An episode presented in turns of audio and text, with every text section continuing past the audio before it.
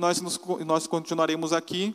Eu peço que você abra a sua Bíblia em Hebreus capítulo 4. E mais tarde, no momento oportuno, nós iremos ler o versículo 12 e o versículo 13, que serão os versículos, leremos, leremos alguns outros versículos do capítulo 4 e até do capítulo 3, mas os dois versículos que serão aqueles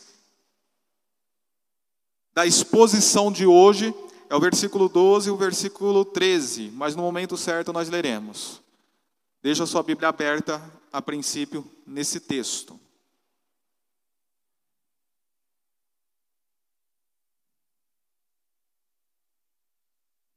Ok.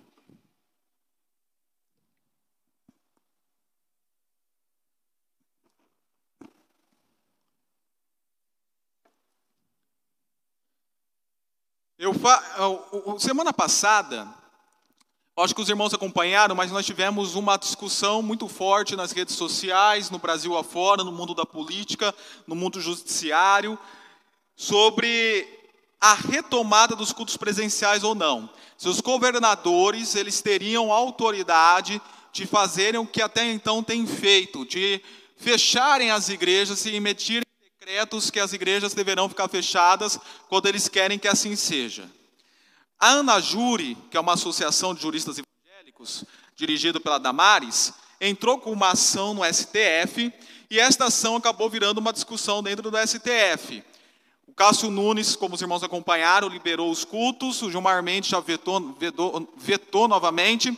E quando foi quarta-feira passada, no dia 7, o plenário do STF se reúne para decidir se os governadores vão ter ou não vão ter essa autonomia. E lá eles fizeram a decisão que nós já sabemos quais foram. E eles deram oportunidade para que algumas pessoas pudessem se pronunciar. E dentre essas pessoas estava o secretário da Justiça e Segurança Pública do Brasil, que também é um advogado da, da União, o pastor presbiteriano André Mendonça. E eu queria compartilhar com vocês algumas palavras que ele deu no decorrer dos seus 15 minutos. Ele deu algumas palavras muito importantes quando ele apresentou a defesa. Ele apresentar. Ele abriu mão de mostrar o seu labor judiciário, e nós sabemos que ele é um rapaz inteligentíssimo.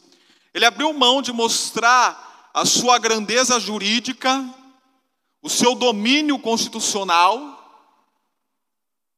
ele se desnudou, figurativamente pensando, ele se desnudou de toda a sua autoridade política e fez questão de fazer uma exposição bíblica diante do STF. E eu separei algumas palavras que ele traçou. Faça um registro histórico. O que significa para um cristão a igreja? Está na própria Bíblia de modo muito específico no livro do, dos Atos dos Apóstolos. No capítulo 2, diariamente perseveravam no templo, partiam pão de casa em casa, tomavam suas refeições em conjunto, louvando a Deus e contando com a simpatia do povo. Mais adiante, no capítulo 5, diz que para ali também iam outras pessoas de outras cidades, porém levantando-se o sumo sacerdote e todos que estavam com ele. Prenderam-se os apóstolos e os recolheram à prisão. Digo isso porque ser cristão é viver em comunhão, não apenas com Deus, mas também com o próximo. É estar junto, alegrias e tristezas, sentimentos, dores e amor. À luz do cristianismo, sem compaixão, não há culto a Deus. Sem vida em comunidade, não há cristianismo. Jesus Cristo, conforme relata Mateus, disse: Por onde estiverem dois ou três reunidos em meu nome, ali eu estarei. O que nós vemos aqui no discurso de André Mendonça? Eu não quero destacar o que ele tá, a, a teologia que ele está elaborando a favor da igreja. O que eu quero destacar que naquele momento, se teve algum motivo base, se teve alguma força espiritual que o moveu a se pronunciar diante o STF, foi as Escrituras. E é a isto que eu quero lhe chamar a atenção para a mensagem que nós pregaremos nesta noite. Mas antes de continuarmos, vamos orar ao Senhor. Deus, que nós possamos entender nesta noite o poder dinâmico da Sua palavra e a força que esta tem sobre nossas vidas. E que estejamos aptos nesta noite e depois, quando sairmos daqui, a examinarmos constantemente quais têm, quais têm sido os motivos de nossos corações para interpretarmos a nós mesmos e toda a realidade que está à nossa volta. E que possamos, para este fim, lançar a mão das Escrituras, a fim de nos examinar e de interpretar o mundo no qual nós estamos inseridos. Que a Sua palavra assim sopre sobre nós nesta noite. Em nome de Jesus. Amém.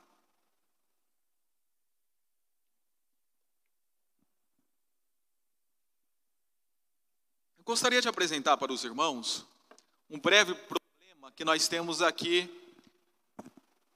no contexto desses versículos que nós leremos. Na pregação passada, aqueles que nos acompanharam ou escutaram posteriormente, nós vimos que o autor do livro de Hebreus ele está desafiando os cristãos que estão lendo esta pregação, este livro, a receberem a mensagem hoje e a postura a qual eles deveriam receber a mensagem hoje deve ser contrária da postura que os israelitas receberam a mensagem lá em Cades Barneia, um pouco antes de entrar na terra de Canaã. O autor de Hebreus ele faz isso citando Salmos 95, do versículo 7 ao versículo 11. E aí se torna notório esse desafio para esses cristãos de receberem a mensagem, de receberem a palavra, de estarem atento ao que está sendo dito, ao contrário dos israelitas, no versículo 13 e no versículo 12 do capítulo 3. Veja comigo, versículo 13 e depois versículo 12.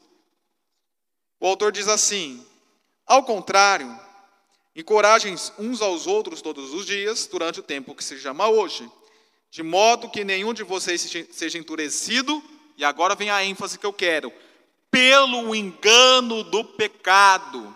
Encoraje uns aos outros para que vocês não tenham um coração empetrificado, tornando-se pedra, pelo engano do pecado. Mas que pecado? Que pecado é este que o, o autor de Hebreus está querendo se referir? Porque quando nós falamos de pecado nos textos bíblicos, nós devemos entender que cada texto trata de um pecado específico. E o pecado o qual nós vemos aqui no livro de Hebreus, diante de todo o contexto, é o pecado de se afastar, de abandonar o Deus vivo. É o pecado que nós chamamos pecado da apostasia. E era esse pecado que estava sendo dinâmico na vida dos leitores deste livro. Olha o versículo 12. Cuidado, irmãos, para que nenhum de vocês tenha um coração, eu quero dar ênfase nesta palavra. Cuidado para que nenhum de vocês tenha um coração, o centro religioso da vida de vocês, o centro da existência de vocês, aquilo que tudo determina a vida de vocês. Cuidado com isto, para que ele não seja perverso e incrédulo, que se afaste Vá para longe, vaguei do Deus vivo. Era este o pecado. Os cristãos, de Hebre... os cristãos aqui do livro de Hebreus, que eram cristãos judeus helênicos, eles estavam muito assim: eu, eu vou viver esse cristianismo? Esse louco deste Nero, imperador de Roma, esse doido, ele colocou fogo na cidade de Roma, destruiu a cidade, e por medo da revolta do povo, colocou a culpa em nós cristãos, e agora nós estamos sendo perseguidos, aprisionados, saqueados, mortos, por causa do Nero louco. Eu, eu que vou continuar nesse negócio de cristianismo, deixa quieto, eu vou voltar é para o judaísmo, que daí eu não vou ser mais perseguido, então me afasto do Deus vivo. É algo semelhante. Né? Nós, o camarada mesmo sabendo do perigo eminente do coronavírus, ele promove o carnaval, ele instala e desinstala rapidamente hospitais de campanha, ele apoia e não dá nenhum tipo de impedimento para as campanhas eleitorais das eleições, e depois fala, fecha a igreja, que ela é um dos maiores motivos de proliferação do coronavírus. Então nós vemos que esse rolo é mais antigo do que nós imaginamos. Mas enfim, esse é o grande problema que está aqui acontecendo no livro de Hebreus, lá na década de 60 do primeiro século da igreja cristã. O povo se apostatando, o povo indo para longe de Deus, vivendo uma vida totalmente separada da vontade do Senhor. Isso é muito semelhante à nossa cultura atual, aquilo que nós vivemos nos dias de hoje. Nós vivemos uma sociedade, vivemos uma cultura, vivemos em um tempo, em um espaço que está totalmente aquém da vontade de Deus. Nós vivemos numa cultura ocidental, o qual o Brasil está inserido, que está muito longe daquilo que Deus quer que nós vivemos como povo, como nação, como pessoas, os olhos cegados para toda a realidade espiritual. Um grande exemplo disso é a resposta do STF ao discurso do André Mendonça. E a resposta que eu coloco do STF aqui não é a nível de politizar, de polemizar ou coisa parecida. Eu só quero usar como exemplo para que vocês vejam como nós estamos distante. Logo depois que o André Mendonça fez o discurso bíblico diante do STF, no outro dia saiu um artigo com o seguinte tema: Ministros do STF procuram senadores para evitar a indicação de André Mendonça para o STF. Então, Marco Aurélio, que é um dos ministros do STF, está saindo, e o André Mendonça é um dos nomes que pode ser indicado pelo presidente Bolsonaro. Veja bem, até a performance do André Mendonça no dia 7, na sessão do STF, e que incitou várias vezes a Bíblia e colocou a Constituição em segundo plano, André Mendonça tinha um bom conceito na corte. Tanto que, quando Jair Bolsonaro indicou André Mendonça para ser ministro da Segurança e da Justiça, ele recebeu o aval de Dias Toffoli e aval do Gilmar Mendes. Porém, a pregação religiosa que o atual advogado-geral da União fez para defender o funcionamento de templos na pandemia mudou radicalmente o quadro. Ministros ficaram seriamente preocupados com a possibilidade de Mendonça ser indicado por Bolsonaro para a vaga que será aberta pela aposentadoria do decano de Marco Aurélio. Além disto, outra decisão que o STF tomou semana passada é contra a determinação das Bíblias nas bibliotecas e escolas públicas do estado de Amazonas. Existia uma um decreto que tinha que ter uma cópia da Bíblia em todas as bibliotecas das escolas públicas, o STF derruba isto. E o STF, ele não ele não é o que determina esta cultura anticristã, essa sociedade anticristã. Não é ele que ele determina. Pelo contrário, ele é determinado por uma sociedade anticristã. Todos que estão lá, eles vieram de uma sociedade que colocou o cristianismo e as escrituras como inimigo. Então a questão aqui não é discutir a política do STF, mas é nós entendermos que o que há no coração deles nada mais é do que há no coração da sociedade a qual nós estamos inseridos. E isto que há no coração é uma verdadeira batalha espiritual. Forças espirituais opostas se colidindo, batalhando. É o que há no coração das pessoas. Tudo isto é consequência da sociedade que vivemos, a qual uma batalha espiritual. Nós, dito cristãos, ditos salvos e redimidos em Cristo Jesus, nós temos uma visão da realidade, uma visão de mundo, conforme as Escrituras nos orientam. Bem aquilo que o Miqueias colocou na última aula do estudo da teologia da aliança. Criação, Deus cria tudo. Queda, o pecado entra no mundo. Redenção em Cristo Jesus de toda a realidade. E futuramente a consumação de tudo debaixo do senhorio de Cristo. É esta nossa visão de mundo que nós estamos sendo motivado em nossos corações. Ser cristão não é só ter um caráter de cristianismo dentro da igreja, mas é algo que mexe lá no nosso íntimo, no nosso ser, e nos dá um fundamento e a base de nós vivermos e interpretarmos toda a realidade que é a nossa volta. A realidade da pandemia, a realidade do governo, a realidade do Estado, a realidade da economia, a realidade da educação, a realidade da igreja, a realidade das nossas vidas particulares, tudo é determinado por aquilo que tem sido o alicerce do nosso coração. Ao contrário de nós, vive a sociedade sobre um alicerce, sobre um motivo que é a base espiritual da vida deles, que nós chamamos de natureza e liberdade. Para eles, tudo é válido se é, se é cientificamente explicado, se é observado, se está dentro da nossa, das nossas percepções, se a ciência guia assim, se a ciência fala assado, se a razão, se a nossa razão determina se aquilo é certo ou não, é isto que guia a minha interpretação no mundo. E a liberdade, a liberdade de ser, nada poder me aprisionar, nada poder me prender, eu poder ser livre para ser o que eu quiser. É por isso que nós temos decisões igual a Argentina teve do aborto.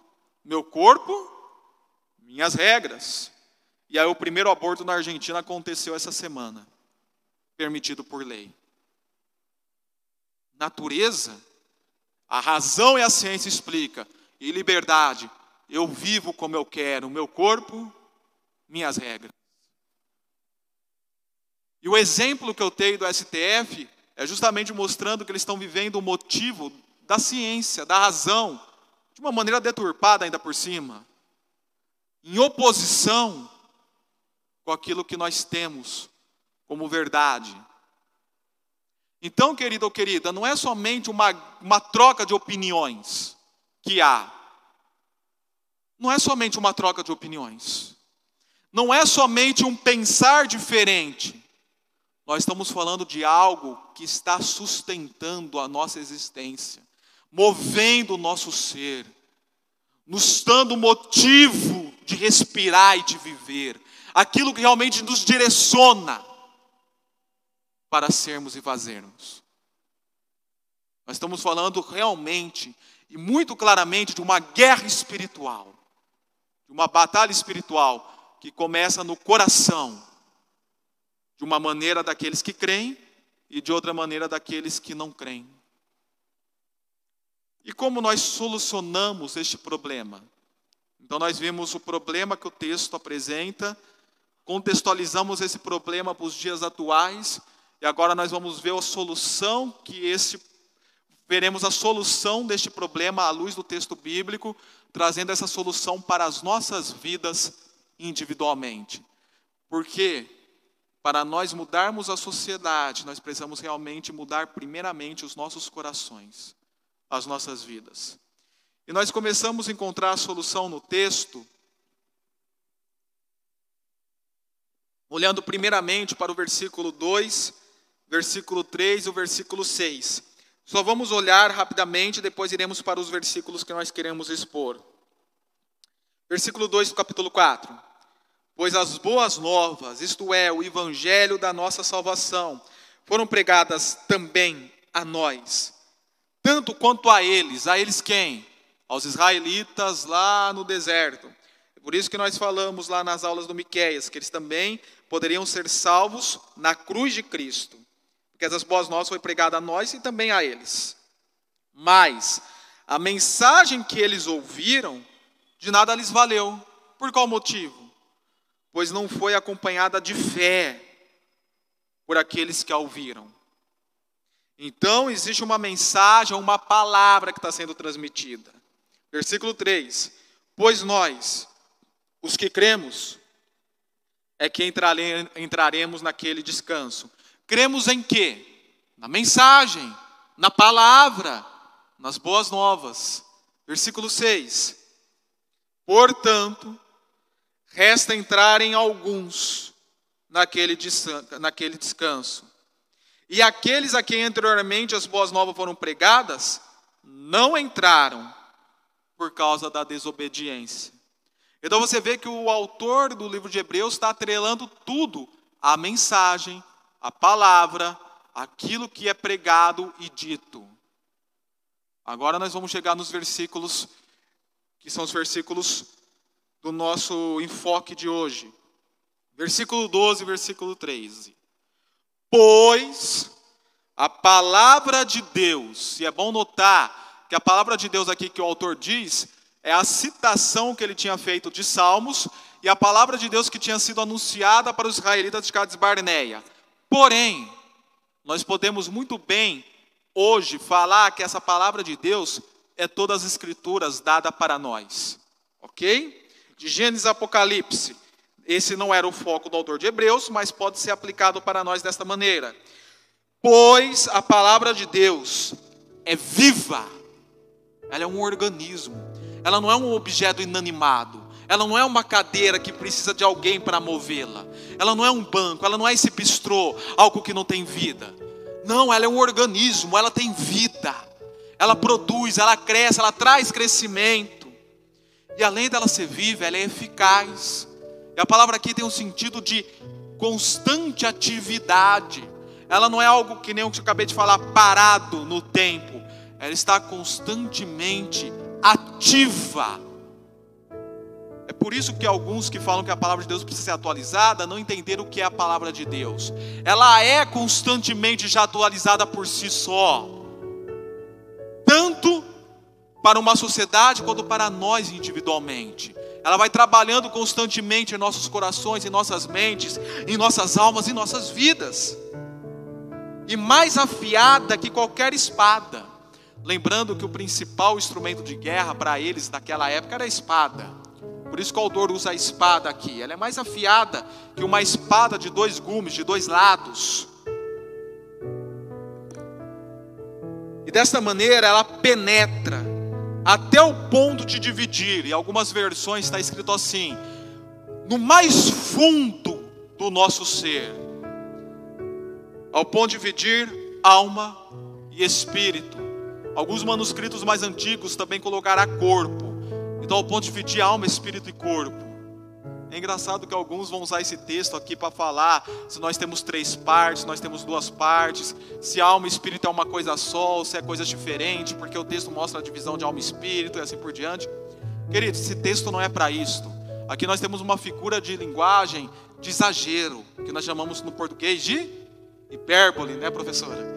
De hipérbole, ele está fazendo uma, uma figura de exagero. A intenção do autor não é mostrar em quantas partes nós somos divididos, se é dicotomista, se é tricotomista, essa não é a ideia do texto.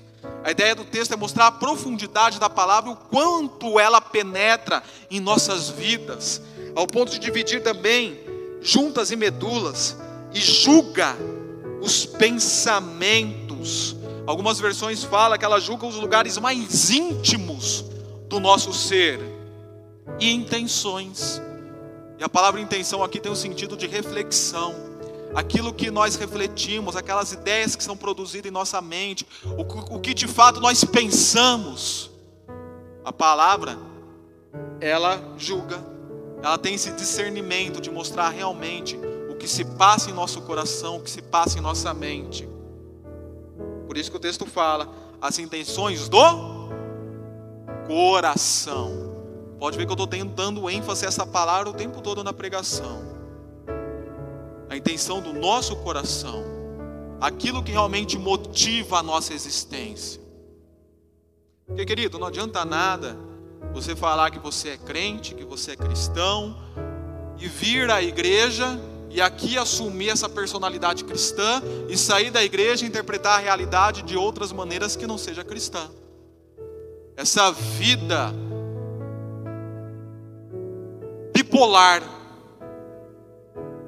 duas realidades diferentes para a mesma pessoa. Aqui é de uma maneira e lá fora é de outra. Aqui, criação, queda e redenção. Lá fora, natureza e liberdade. Aqui, cosmovisão cristã. Lá fora, cosmovisão secularista. Aqui, é Deus que tudo determina, é onipotente. Lá fora, sou a favor do aborto. Aqui, a igreja é Cristo de Cristo Jesus. E a igreja que em si se dirige, conforme o nosso princípio batista. Lá fora, César toma conta da igreja.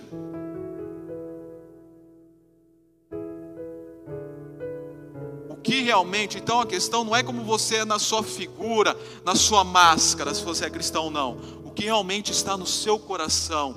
E se a palavra do Senhor ela começar examinar o seu coração, o que de fato ela revelará, revelará para você? O que ela te mostrará qual tem sido de fato o seu motivo base de vivência, a sua força espiritual, realmente. É como falou certa vez, um que eu gosto muito de estudar, e se você precisa, de repente, de indicações de pastores e teólogos, eu deixo um, um aqui para você, chamado Kevin Van Hooser. Escreveu o livro Pastor como Teólogo Público. Ele falou que não é o quanto nós sabemos sobre a Bíblia. Você pode saber muito sobre a Bíblia. Você pode saber as histórias de Bíblia de cor salteado, melhor até que seus pastores pode saber citações mais variadas.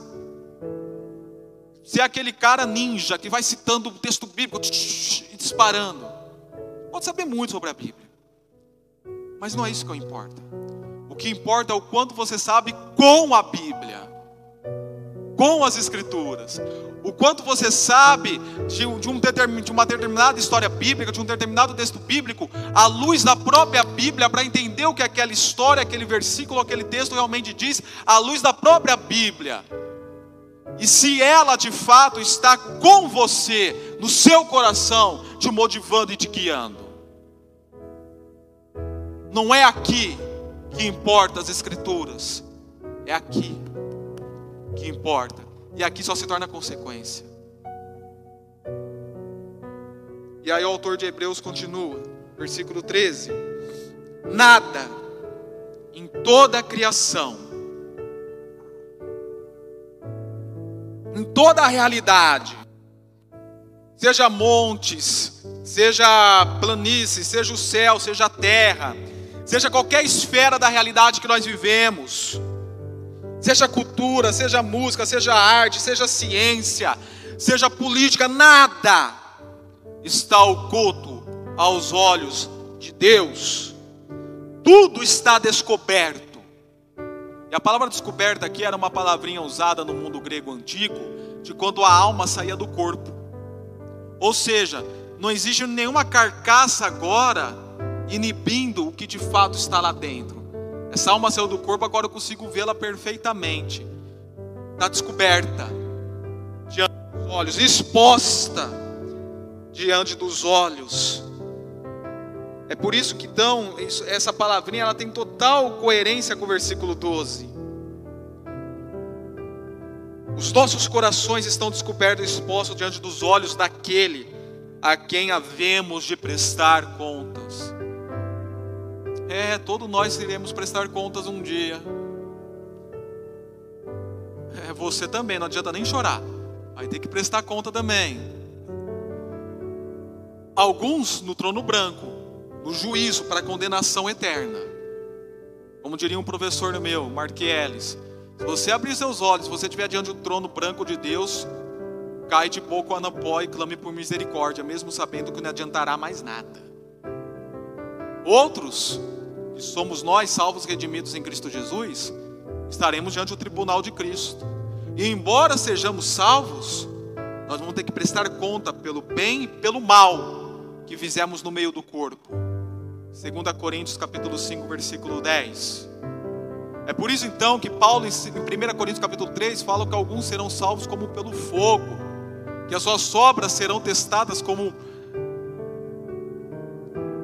feno, palha e madeira, algo que o fogo consome fácil. Enquanto outros serão como pedras preciosas, ouro, que o fogo não consome. Você estará diante do tribunal de Cristo. Espero que no mínimo você esteja diante do tribunal de Cristo. E lá você vai ter que prestar conta. E qual vai ser o motivo base espiritual do seu coração que você colocará diante de Cristo? Como é que você será discernido naquele instante, naquele dia, naquele momento? Pela palavra. Então nós vemos aqui nesse texto bíblico que a palavra de Deus é viva, eficaz e penetrante ao ponto de separar o inseparável e julgar o necessário. Logo, tudo está visível aos olhos de Deus, o qual havemos de prestar contas. Eu quero lhe convidar que você feche seus olhos nesse momento. Eu quero lhe fazer uma série de perguntas para que você e te dar alguns segundos para que você reflita consigo mesmo Qual tem sido o motivo base religioso do seu coração?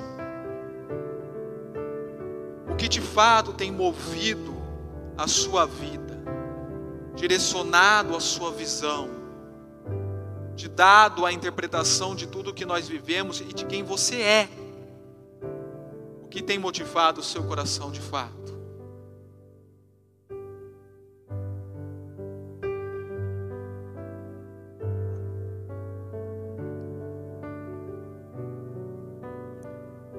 tem sido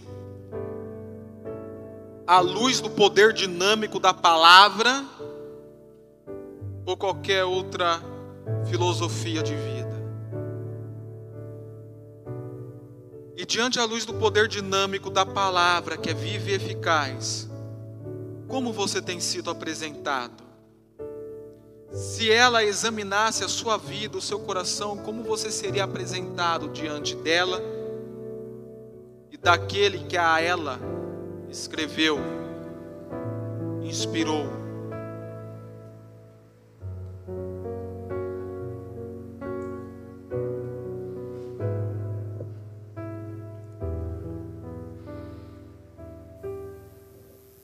Ao ser verificado pelas Escrituras em tudo na sua vida, na sua vida financeira, na sua vida ideológica, na sua vida familiar, na sua vida profissional, na sua vida doméstica, na sua vida com a igreja, nos seus relacionamentos, em tudo, em tudo, em tudo, nas suas opções políticas, em tudo, ao ser verificado pelas Escrituras, o que pode se concluir da sua vida.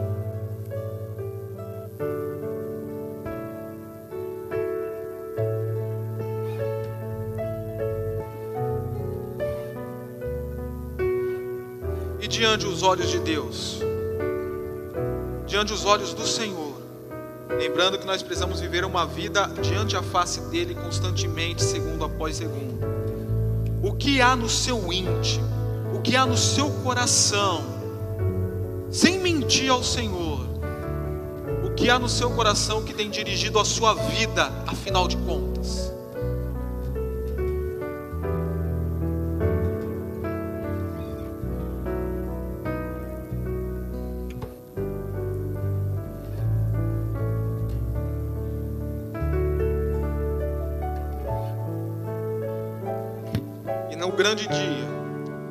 Dia da prestação de contas diante do tribunal de Cristo, qual será o motivo base religioso? Qual será a força espiritual que você entregará ao Senhor?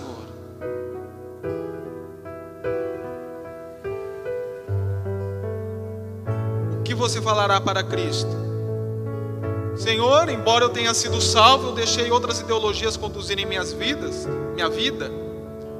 Ou você poderá falar, Senhor, em tudo na minha vida, na minha existência, eu busquei ter uma visão cristã direcionado pelas Escrituras, para assim viver.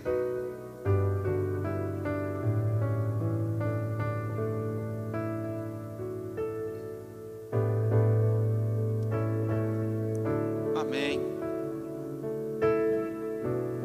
Querido e querida, eu espero que vocês faz igual o pastor André Mendonça, que eu citei na introdução desta mensagem. Ele renunciou toda a vaidade, ele renunciou todos os outros fundamentos constitucionais, científicos que ele poderia usar tranquilamente, empíricos. Ele renunciou o seu labor, renunciou tudo a fim de se lançar para examinar e ser examinado pela luz das Escrituras. Que você e eu possamos tomar o exemplo deste homem e procurarmos examinar e sermos examin, examinar a realidade e sermos examinados em nossos corações pela luz das Escrituras. Para concluir esta mensagem, eu deixo aqui com vocês a segunda pergunta do Catecismo Puritano Reformado, que é a seguinte pergunta: Que regra Deus nos deu para nos direcionar o como podemos glorificá-lo? Resposta: A palavra de Deus, que está contida nas Escrituras do Antigo e do Novo Testamento. Efésios 2:20 e 2 Timóteo 3:16 é a única regra para nos direcionar à maneira correta pela qual podemos glorificar a Deus e fruir dele. 1 João 1, 3. E aqui eu deixo a ideia geral da mensagem de hoje. Eu quero deixar essa ideia geral em forma de oração junto com você. Então, para tanto, eu lhe peço que você feche seus olhos de novo, incline sua cabeça de novo e ore da seguinte maneira: eu vou falar por partes, e em cima de cada parte você vai estar desenvolvendo sua oração ao Senhor. Que a Ti, ó Deus, eu me apresente em tudo ilustradamente. Que a Ti, ó Deus, eu me apresente em tudo honrosamente. Ore isto a Ele nesse instante.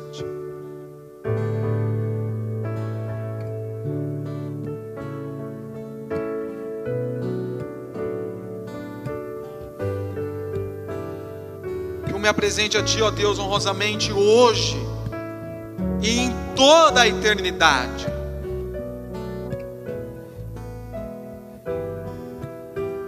Ao ser verificado, ao ser examinado, ao ser analisado pelo poder dinâmico da Sua palavra.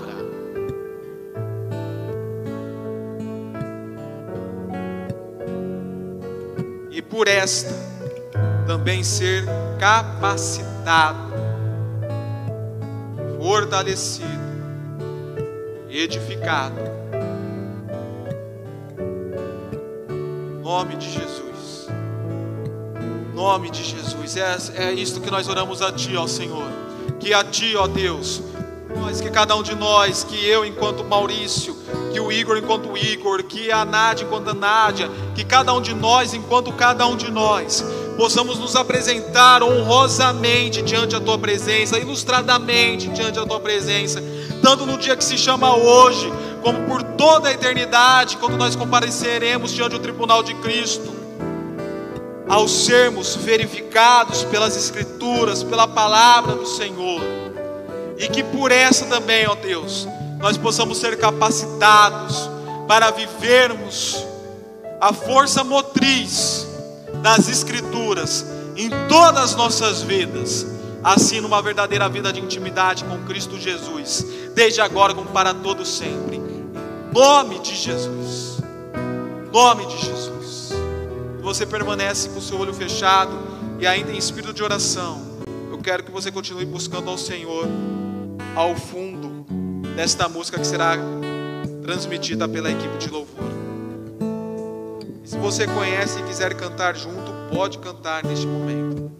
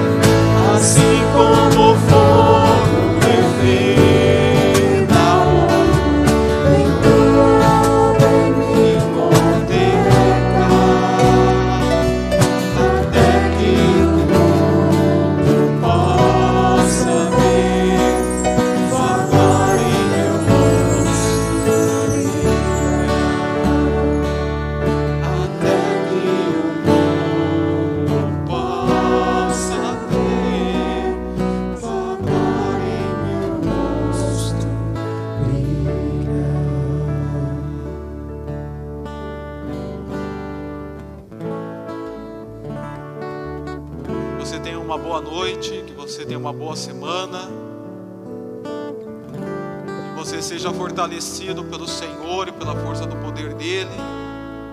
Que nesta semana você possa, se ainda não tem, que você possa adquirir. E se você tem, que você possa adquirir mais ainda uma vida de intimidade com Cristo à luz da palavra dele, que é viva e eficaz que esta possa determinar aquilo que há em seu coração, nome de Jesus. E que a graça salvadora do nosso Senhor Jesus Cristo, o amor de Deus o Pai, e que a comunhão e a consolação do Espírito Santo de Deus esteja sobre todos nós, desde agora como para todos sempre. Em nome de Jesus, toda a igreja diz bem forte: Amém e amém. Assim estamos encerrados por hoje.